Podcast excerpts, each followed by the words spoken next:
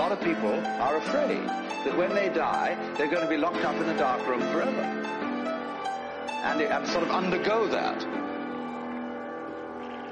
But one of the most interesting things in the world, this is a yoga, this is a way of realization. Try and imagine what it will be like to go to sleep and never wake up.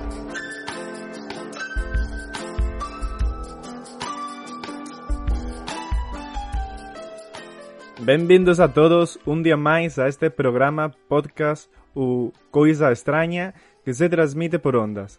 Eu sou Daniel e comigo está Alberto do Peito Aberto. Que tal, Alberto? Muy, Tudo ben? Muito obrigado, muito obrigado. Porque has empezado en portugués, tío.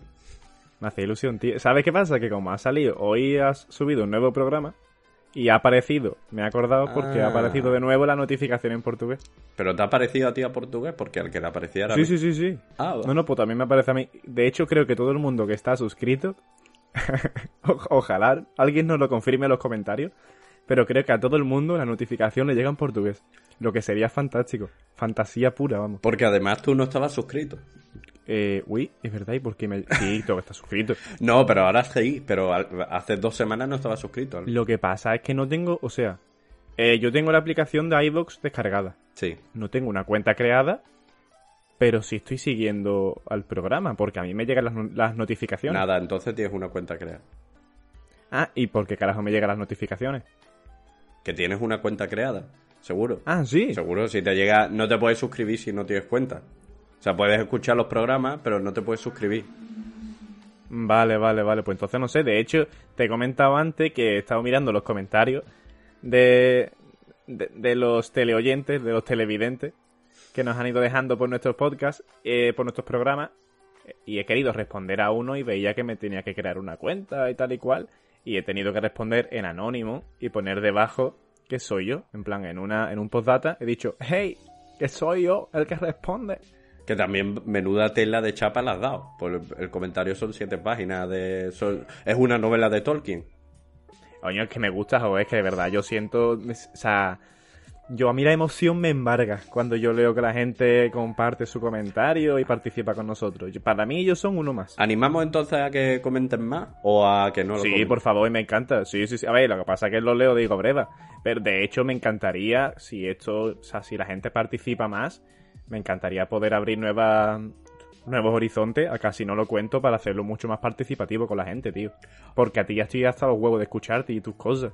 Me apetece escuchar a gente distinta a nosotros porque también creo que es la mejor forma de aprender y de crecer, ¿sabes? Escuchar opiniones de gente distinta.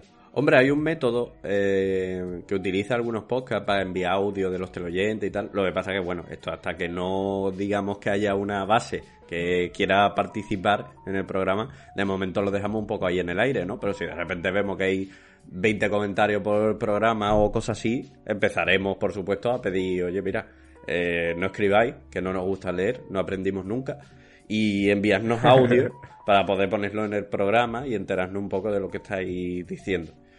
Que por cierto, hay malas noticias, ¿no? Porque como los programas están tan desfasados, yo tenía planeadas publicaciones, pero las cosas han cambiado. Eh, por ejemplo, se va a publicar dentro de poco un programa donde hablo de mi araña.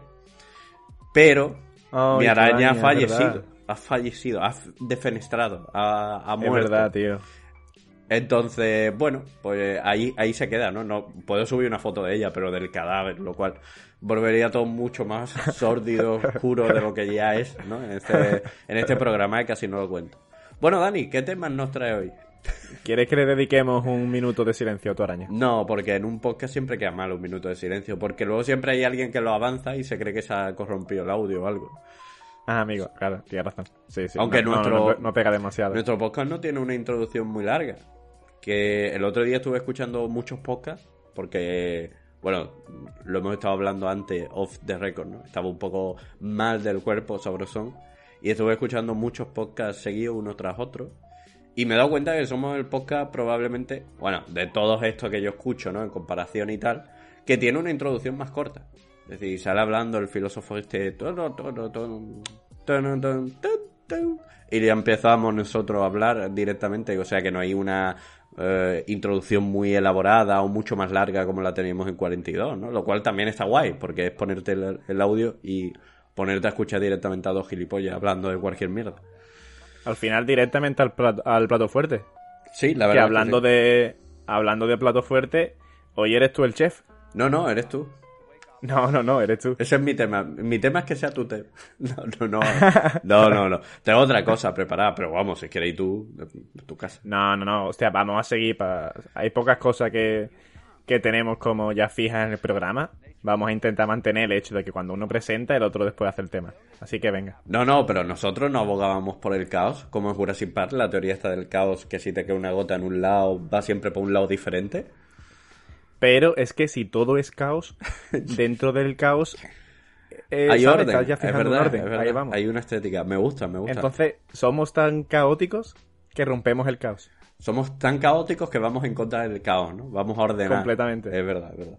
Bueno, pues voy a empezar con mi tema de hoy, que también es un tema un poco complicado porque no me ha dado mucho tiempo, digamos, a profundizar en aspectos teóricos. Que hay veces que sí, joder, eh, temas anteriores que vimos con respecto a la, vida en el universo, temas de Twitch, temas de tal, que sí es verdad que buscamos como... Hay veces que Hombre, es un podcast de improvisación, entre comillas, ¿no? Es un podcast donde comentamos aspectos, pero según nuestra opinión, no es nada científico ni académico. Entonces es cierto que hay veces que nos informamos un poco más y hay veces que nos informamos un poco menos, ¿no? Y yo por diferentes aspectos vitales que tampoco le interesa a los teleoyentes, de momento hasta que empiece a subir fotos desnudas en las publicaciones, pero por diferentes aspectos vitales, ¿no? Se me ha venido un poco a la mente eh, el, el esquema mental, ¿no? O la imagen mental que tenemos nosotros del típico niño que está jugando con una pelota o que está, mejor dicho, sin hacerle caso a una pelota y de repente viene otro niño de recreo, empieza a jugar con esa pelota y ahora las quiere. ¿No? Y ahora la, y ahora las quiere y ahora necesita y ahora tal, ¿no? Y haciendo un poco de extrapolación de eso con el momento presente, no sé si sabes por dónde voy. No, sorpréndeme. Vale, vale. Haciendo un poco de extrapolación con el momento presente, pues bueno, nosotros también hacemos un poco eso, ¿no? De... mm, estamos buscando siempre aquello que nos falta o que consideramos que no tenemos. Pero una vez que lo tenemos, automáticamente dejamos de darle valor, ¿no? He intentado de forma muy somera y porque no hay mucha cosa, vale, gracias Moto, eh, y de forma muy somera y porque no hay cosa, eh, algo, un palabra o algo para definirlo bien y para poder tirar para adelante, aunque no he profundizado. Pero bueno, he encontrado que esto se le suele llamar síndrome de la pieza faltante.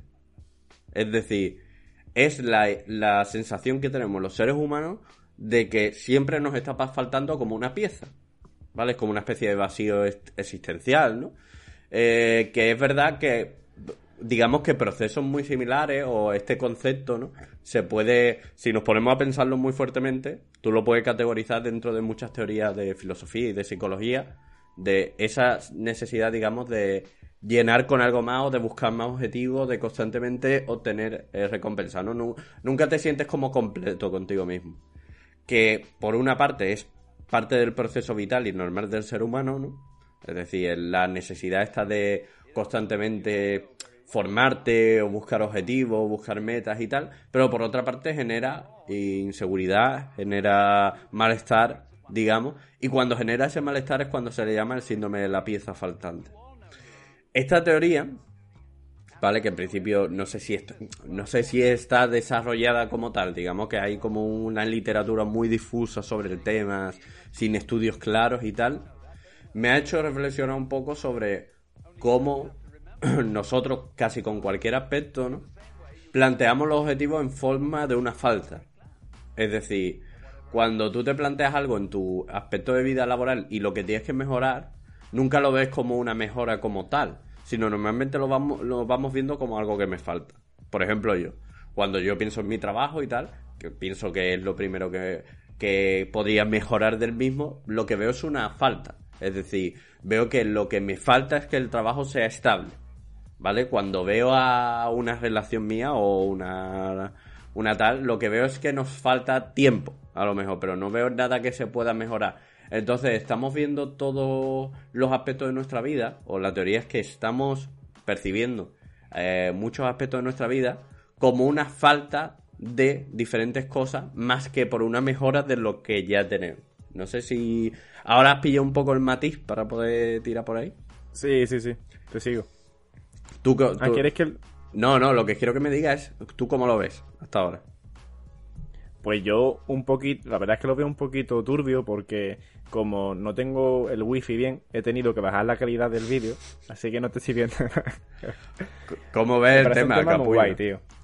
No, me parece un tema muy guay. Pero tú tío. qué opinas? O sea, ¿No piensas que vemos un poco con el matiz este de la frustración constante o como de la falta en vez de como la mejora propia de, la, de las cosas?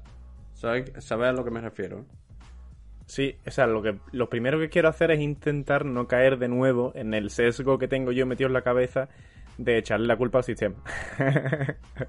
Porque lo que el cuerpo me pide es decir que todo eso no es cosa del ser humano, sino que es cosa de la cultura que hemos crecido, que nos, ¿sabe? Que nos ha metido en la cabeza el hecho de tener que ir cumpliendo objetivos.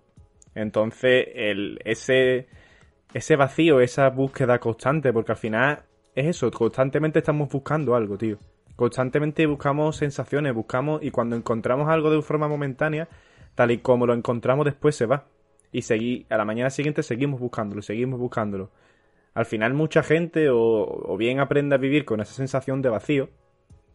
O sea, eso, aprende a vivir con la sensación de vacío y vive una vida estable.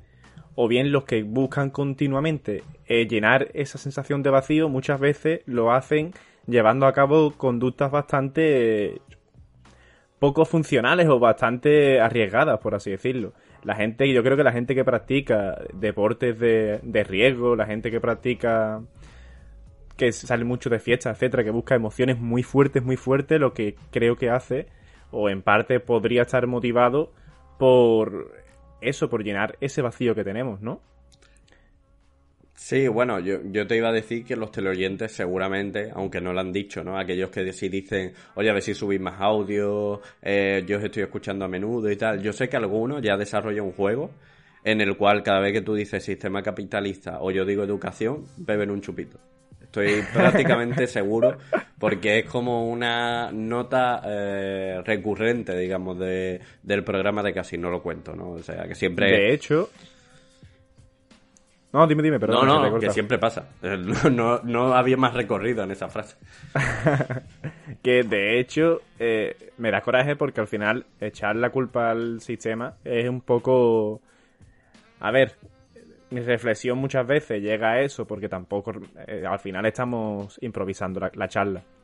Hay veces que me pilla más concentrado, me pilla más... no sé, eh, en otro mood y soy capaz de hacer reflexiones más profundas y otras veces me quedo un poco más en la superficie.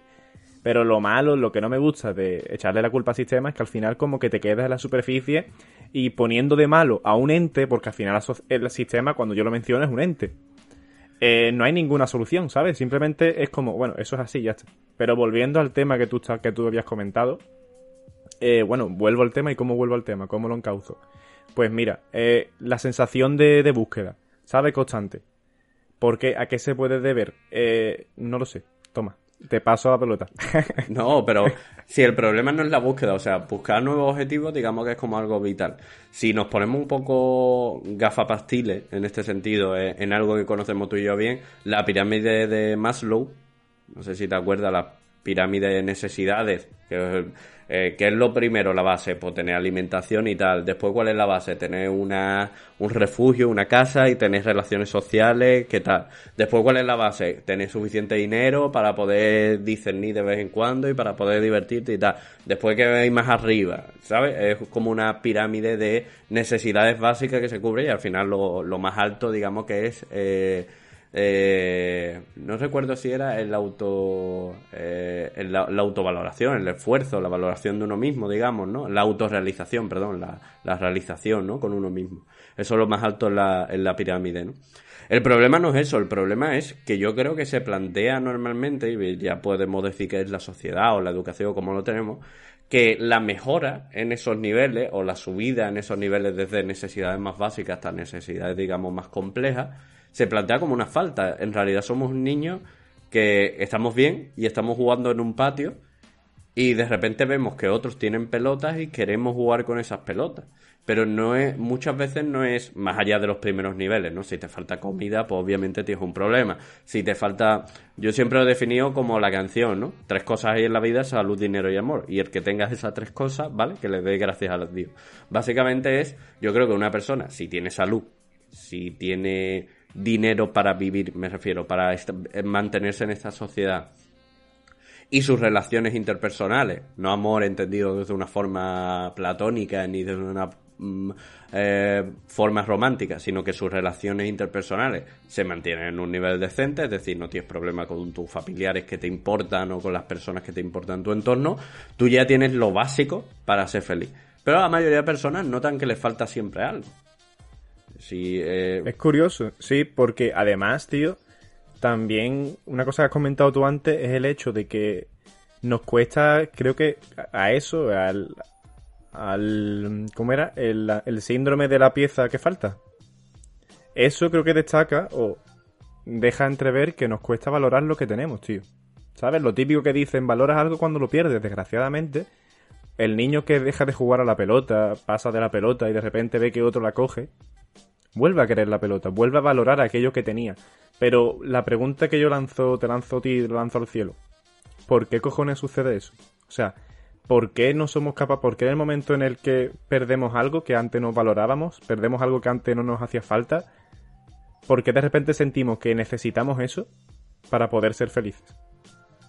¿Sabes? Porque al final es lo que tú dices, no estamos pensando en los recursos que tenemos nosotros, porque a lo mejor si aquel niño en vez de pensar en la pelota se da cuenta que tiene entre sus manos... Hostia, a ver, es que claro, eh, entre sus manos la ilegalidad, La ilegalidad... si el niño se da cuenta que tiene otro amigo y que los dos tienen un palo y se pueden darse, se pueden poner a darse palazos, etcétera, ¿sabes? Entiéndeme. a ver, tampoco es un buen ejemplo para jugar.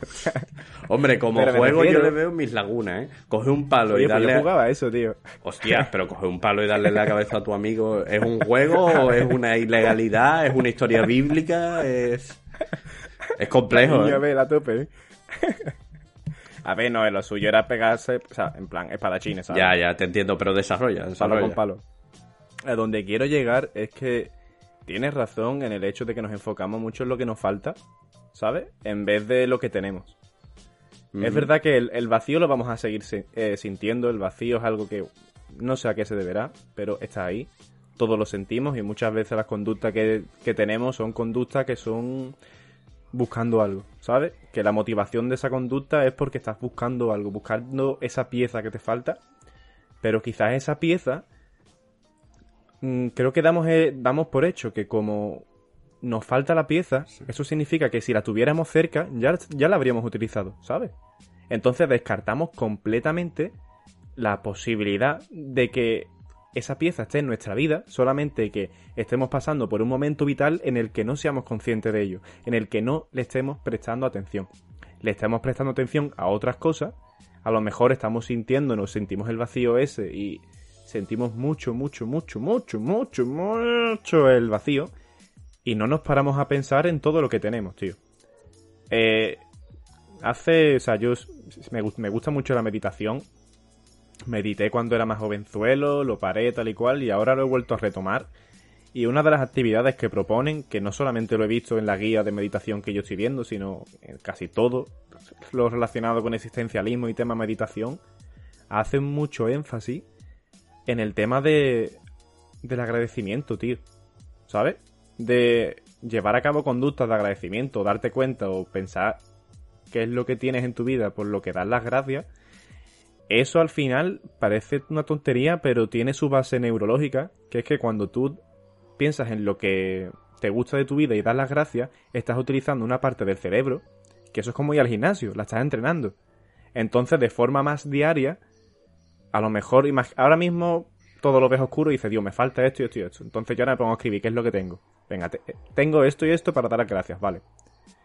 Pero dentro de una semana yo sigo igual, pues vuelvo a escribirlo. Quizás dentro de dos meses, esa, esa actitud de dar las gracias me sale sola sin yo forzarla. Y así poquito a poquito, poquito a poco, entonces esa conducta, esa actitud de dar las gracias, creo que se antepone y hace que cuando sintamos ese vacío, no pensemos en lo que nos falta, sino que recordemos lo que nos tiene y reduzca un poquito esa mala sensación, ese sufrimiento emocional, ¿no? Que nos puede provocar sentir que nos falta esa piececilla. A mí me interesa mucho porque creo que además le puede dar un toque al programa de, de... No sé cómo es el verbo, de hacer práctico algo. Pero bueno, de volver más práctico el programa. Pragmatismo. Eh, bueno, sí, Pragmate- sí, pragmatizar. Sí, no creo que vaya por ahí, pero sí. Eh, lo que tú dices. Que la clave está en que me interesa. O sea, ¿cómo es el proceso para hacer eso? Pues yo creo que va muy por ahí, ¿no? O sea, no va tanto como tú lo has descrito, creo yo, de que haya una pieza que tú ya tienes y tal, sino que transformas una pieza que no tienes en algo que te falta. O sea, otra cosa es que sea una mejora, ¿no? Imagínate que yo soy un robot, yo soy un transformer. Pues coño, si me pongo una armadura súper guapa, eso me mejora. Pero antes era un robot. O sea, antes soy un puto robot que destruye planetas. O sea, no, no me toque los huevos. Ya estás bastante, bastante poderoso, ¿no? Esto es como Goku. Goku en Super Saiyan 3 ya va bien. Otra cosa es que te mejores. Pero, oye, no eres un mierda. Eh, literalmente no hay nadie en la Tierra que te pueda mirar a la cara sin que lo puedas destruir moviéndote un poco. Eh, es decir, ya tienes un nivel, ¿no? No hay que entenderlo como, joder, es que como le pasaba un poco a Vegeta, aquí voy a meter referencia friki antes de meternos en los formalismos, ¿no? Pero como le pasaba un poco a Vegeta, ¿no? Que todo el mundo decía, como no ha llegado Super Saiyan 3, pues no es tan bueno. Coño, ¿cómo que no es tan bueno? Si el tío, si antes de ser Super Saiyan y todo, podía destruir la Tierra y vino como hiper sobrado. Es muy bueno. Otra cosa es que no tenga eso. Pero la falta de eso no debería ser para él una obsesión. Y de hecho no lo es para el personaje, ¿no? Entonces me parece como algo bien. Es decir, tú tienes que ser agradecido con lo que tú ya tienes y ver que todo aquello que te sume y no te reste, pues son valores a incorporar, ¿no? Son nuevas cosas a las que agradecer. Pero no significa que ya no des las gracias porque tú no estés en el mismo nivel que el otro, que le falta, mm, yo qué sé, le falta, tiene la PlayStation 5. Y eso no es una falta vital tuya. Eso es algo que podría mejorar tu vida. Pero tú ya tienes el ordenador, o tienes un libro para divertirte, o tienes a tu colega que puedes quedar con él los sábados para jugar. Entonces, sí, no tienes la misma situación. O tienes un palo. O tienes un palo para darle la cabeza a tu compañero. Entonces, por reconducir un poco, ¿cómo es el proceso ese de dar las gracias en el tema de la meditación? Porque yo entiendo, o sea, yo entiendo que no debe ser un dar las gracias literal. Es decir, tú no debes de coger los pensamientos, no en plan de, tengo una familia, te doy las gracias, porque yo ahora mismo no siento nada. Entonces, ¿cómo procedemos a sentirnos agradecidos y a entrenar ese músculo? Si lo puedes explicar con tres o cuatro pasos y incorporarlo, digamos, a una línea temporal. Es decir, la primera semana tienes que tal, o el primer día tienes que centrarte en esto. La verdad es que no lo sé. Vale. Así que no lo sé porque eh, de hecho es una, una práctica que me cuesta mucho porque lo que ellos dicen es que no tienes que, es lo que tú has dicho, no tienes que pensar, Buah, mm, ¿por qué me siento agradecido? Sino simplemente tienes que relajarte, ¿no? Lo típico de la meditación. Intenta centrar tu respiración en la, o sea, centrar tu atención en la respiración, tal y cual, y eh, pensar en la sensación de agradecimiento. ¿Sabes? En plan, vale, buscar esa sensación y una vez la, encuentras, ver qué es lo que aparece. Por ejemplo, eh, ponían el ejemplo de un señor que dice que yo es que he hecho el ejercicio, tengo una familia increíble, tengo dinero, tengo no sé qué, pero en lo que he pensado es en el cafelito de por la mañana. ¿Sabes? Y al final son esas pequeñas cosas, porque creemos que no, pero son esas pequeñas cosas del día a día que nos hace sentir bien y que nos hace sentir agradecidos. Entonces, ¿cómo eh, diría yo que empezaran a hacer esta práctica?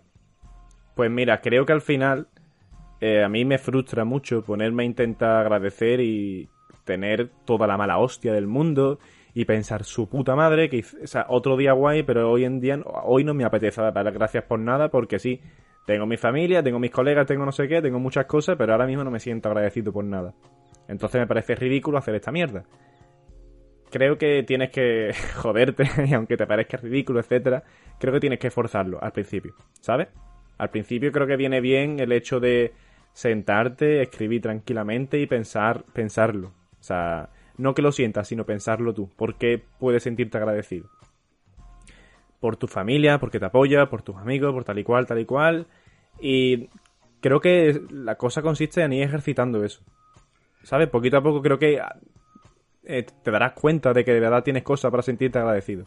Pero, Dani, o sea, la práctica y tal, ¿cómo es? Es decir, tú mismo te sientes y dices, pues estoy agradecido por esto, lo tienes que apuntar, eh, lo dices en voz alta, lo o- también aclaro aquí, Aclaro aquí porque vivimos en un mundo muy de autoayuda y de mierda. Esto es un consejo para sentirse agradecido con las cosas. Obviamente hay situaciones en la vida en las que lo que necesita es obviamente un profesional. Todas esas cosas creo que ya le hemos dado bastante claro. Y hay, y hay veces que cuando sientes que te falta algo, realmente te falta algo, porque tienes un problema de salud que es muy fuerte, o porque las relaciones con tu familia, o tu salud mental no es la que debería ser. Entonces estamos dando por hecho que es que las personas tienden a sentir este sentimiento de falta, incluso teniendo su salud mental completa, incluso teniendo su salud física completa, incluso teniendo eh, estabilidad a nivel económico, incluso teniendo relaciones interpersonales que funcionan bien. Es decir, hay gente que tiene un contexto más o menos así, con sus altibajos como todos, ¿no? Pero que tiene un contexto, digamos, favorecedor y aún así siente esta falta. Es decir, por eso estamos hablando de, de incorporar técnicas de, meditación y de, y de que estaría bien que la gente se planteara ser agradecido, pero obviamente hay situaciones en las que, oye, si tienes problemas de salud mental, pero un especialista, si tienes problemas físicos, es normal que te sientas muy mal, si tu salud está tal, eh, recurre también a un profesional de salud mental, pero aparte de salud física, intenta buscar qué es lo mejor para ti pero eso ya lo damos por hecho. En este programa intentamos no, no ser reiterativos con algo que ya decimos. Si tienes putos problemas, ve al profesional de los problemas. Aquí lo que hacemos es divagar, pero lo, embarcamos porque después aparecen los, los, problemas con todo este tipo de cosas. Pero creo que el hecho de también meditar y eso, aprender a sentirte agradecido, aunque te falte algo de verdad, lo que has comentado antes, aunque tenga una enfermedad, obviamente tienes que preocuparte porque esto no, o sea, ¿cómo decirlo? Creo que aunque tengas una enfermedad y te falte algo de verdad, meditar te puede ayudar a sentirte completo y no sentirte incompleto, no sentir que te falta algo. Ahora, te puede ayudar, te puede ayudar, y en el caso de que te pueda ayudar, te ayuda a sentirte completo, pero no te ayuda a solucionar el problema. O sea, por mucho que a ti te, tú te sientas más completo, si tienes una enfermedad, la enfermedad va a seguir en tu cuerpo y la enfermedad te va a seguir puteando, ya te digo enfermedad, cualquier otra cosa que requiera un afrontamiento, requiera una solución. Y volviendo al tema del agradecimiento, mmm, mira, yo lo que, estoy, lo que me estoy viendo es la guía de Netflix, no sé si te la sabes, la de Headspace, para meditar. Sí, sí, sí. Pues eso, tío. Esa es la guía que ahora me estoy mirando, que me parece muy guay. Me estoy viendo cada episodio 40 veces. Llevo como dos o tres meses y no he avanzado el cuarto episodio porque al final siento que hasta que no me lo he visto 20 veces y lo he hecho 20 veces no empiezo a entender un poco la técnica, no empiezo a de verdad a sentir que me sirve. Pero es eso lo que le, lo que recomiendo que la gente, si de verdad les tienen interés y demás, que lo vean porque va a ser mucho más útil que yo intentando, yo balbuceando, intentando explicar algo que apenas estoy empezando ahora a sentir. Mucho menos, o sea, muy lejos estoy todavía de entenderlo o de poder de verdad dar eh, unos consejos que yo de verdad, ¿sabes? Estoy explicando algo y no que lo que está haciendo sea repetir cosas que me suena haber escuchado. Bueno, pero si aprovechamos a la gente y le decimos, obviamente ya que nos están escuchando probablemente en iTunes, en Spotify o casi seguro por los porcentajes y la estadística en eBots, que en eBots hay mucho contenido también para empezar en la meditación. Es decir, hay contenido de psicólogos cualificados en atención plena y tal, que nos pueden dar claves, nos pueden dar pistas también, igual que hay libros, que, que, tal. De hecho, yo tengo muchos compañeros que sí se han metido un poco más en el tema de la intervención, que son sanitarios clínicos dentro del tema de la psicología,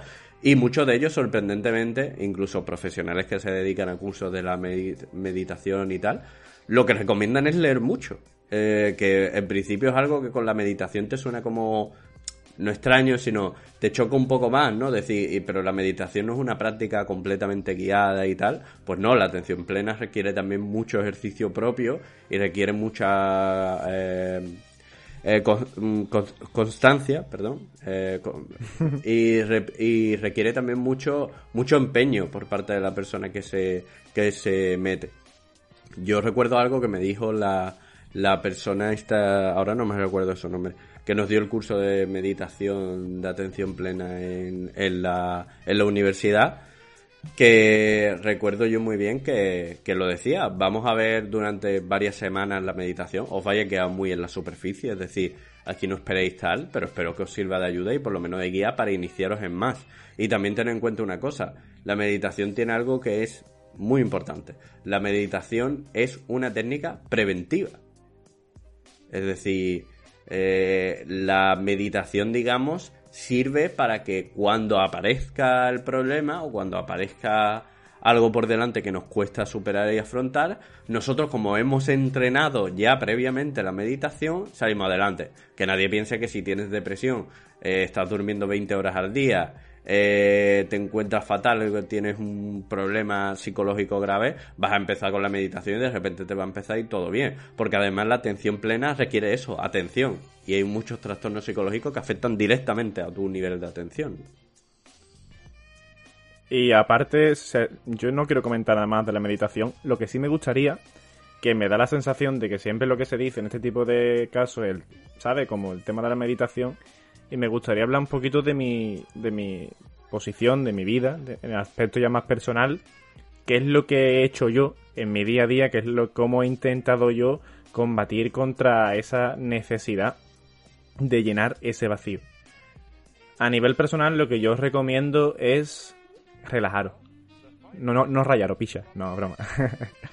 Pero intentar. Eh, creo que el hecho de estar tan enfocado, aunque te falta algo, es un gran obstáculo para estar de verdad viviendo lo que estás haciendo ahora mismo. O sea, darte una vuelta, estar con tu familia, etcétera. Intentar, cuando estés haciendo eso, y os deis cuenta de que estáis pensando en otras cosas, en lo que os falta, etcétera, respirar hondo durante un momento, durante unos segundos, respirar, coger el aire, soltarlo y ser consciente de dónde estáis, ¿sabes? Intentar disfrutar del momento, de lo que estáis haciendo, porque al final este tipo de cosas no es tanto pensar, sino el hecho de vivir y disfrutar de tu día a día, cuando tú vuelvas a disfrutar de tu día a día, de las pequeñas cosas que tiene la vida, porque son pequeñas cosas, pero cuando tú las disfrutas pueden parecer puto enorme, darte una vuelta por la playa, quedar con tus colegas, puede parecer una tontería, porque lo tenemos todo casi, o sea, eh, gracias a Dios mucha gente puede hacerlo. Iba a decir casi, casi todos, pero desgraciadamente no es así. Son pequeñas cosas que para nosotros nos parece algo del día a día, pero para otros es un sueño poder tenerlo. Y esas pequeñas cosas, tío, las tenemos tan a mano que ya han perdido el valor para nosotros, pero si volvemos a, a ser conscientes de todo lo importante y todo lo bueno que nos aporta, eh, son cosas enormes, ¿sabes? Así que mi consejo en este aspecto más personal y tirando ya más de mi idea, o sea, de lo que yo siento más que de lo que yo sé o lo que yo he leído, es eso, que intenten poquito a poco disfrutar y también que no se machaquen que si ven que no pueden disfrutar y que siguen pensándolo, pues mira, no pasa nada, todo tiene su ritmo y quererse mucho, comprenderse mucho. Pues me parece estupendo. Si quieres lo, dejamos por aquí con este mensaje final, Dani. Venga. Eh, Yo te quiero dar las gracias porque disfruto mucho grabando contigo, Alberto. Así que te doy las gracias. A ti, Qué bonito. A, a ti no, al, señor que me, que me trajo el ordenador. Porque tú en verdad me la sudas. Vale, dale. Pero la persona que me trajo el ordenador ha hecho posible. Yo agradezco que se haya terminado la sesión de grabación de hoy. Pues venga, que os venga todo el mundo ya. Un besito a todos. Hasta ahora.